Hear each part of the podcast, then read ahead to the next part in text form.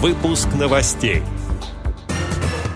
Проверка доступности метрополитена для людей с ограничениями здоровья прошла в Новосибирске.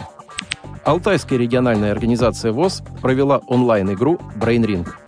Теперь об этом подробнее. В студии Антон Адишев. Здравствуйте. 19 мая в Алтайской региональной организации ВОЗ состоялась интеллектуальная онлайн-игра Brain Ring.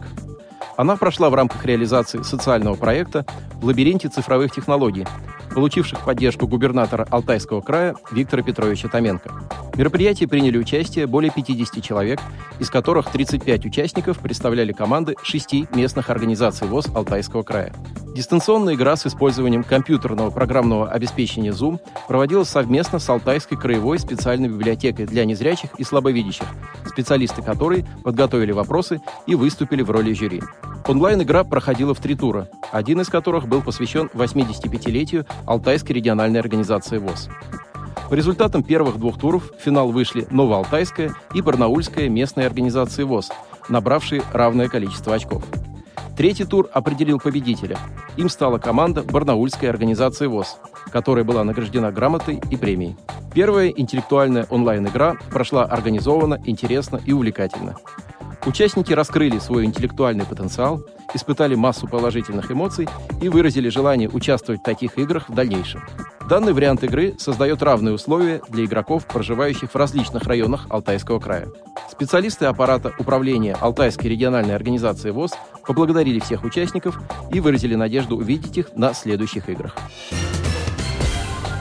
Проверка новосибирского метро на доступность для людей с ограниченными возможностями здоровья прошла в рамках проекта партии «Единая Россия. Единая страна. Доступная среда».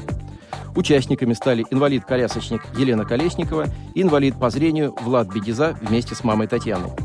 На одной из станций метро был протестирован ступенька-ход. Это специальное приспособление, с помощью которого человек в инвалидном кресле может спуститься в подземку. Также участники мониторинга пообщались с работниками метрополитена, которые работают с устройством и помогают людям. Участники проверки также отметили, что на станциях есть схемы и обозначения шрифтом Брайля. Депутат Законодательного собрания Новосибирской области Елена Спасских отметила, что прошедший в метрополитене мониторинг доступности был плановым. Ранее по ее инициативе в Новосибирске прошли проверки доступности для инвалидов, услуг такси, общественного транспорта и социальных учреждений. Отдел новостей «Радиовоз» приглашает к сотрудничеству региональной организации. Наш адрес – новости собака радиовоз.ру. О новостях вам рассказал Антон Агишев. До встречи на «Радиовоз».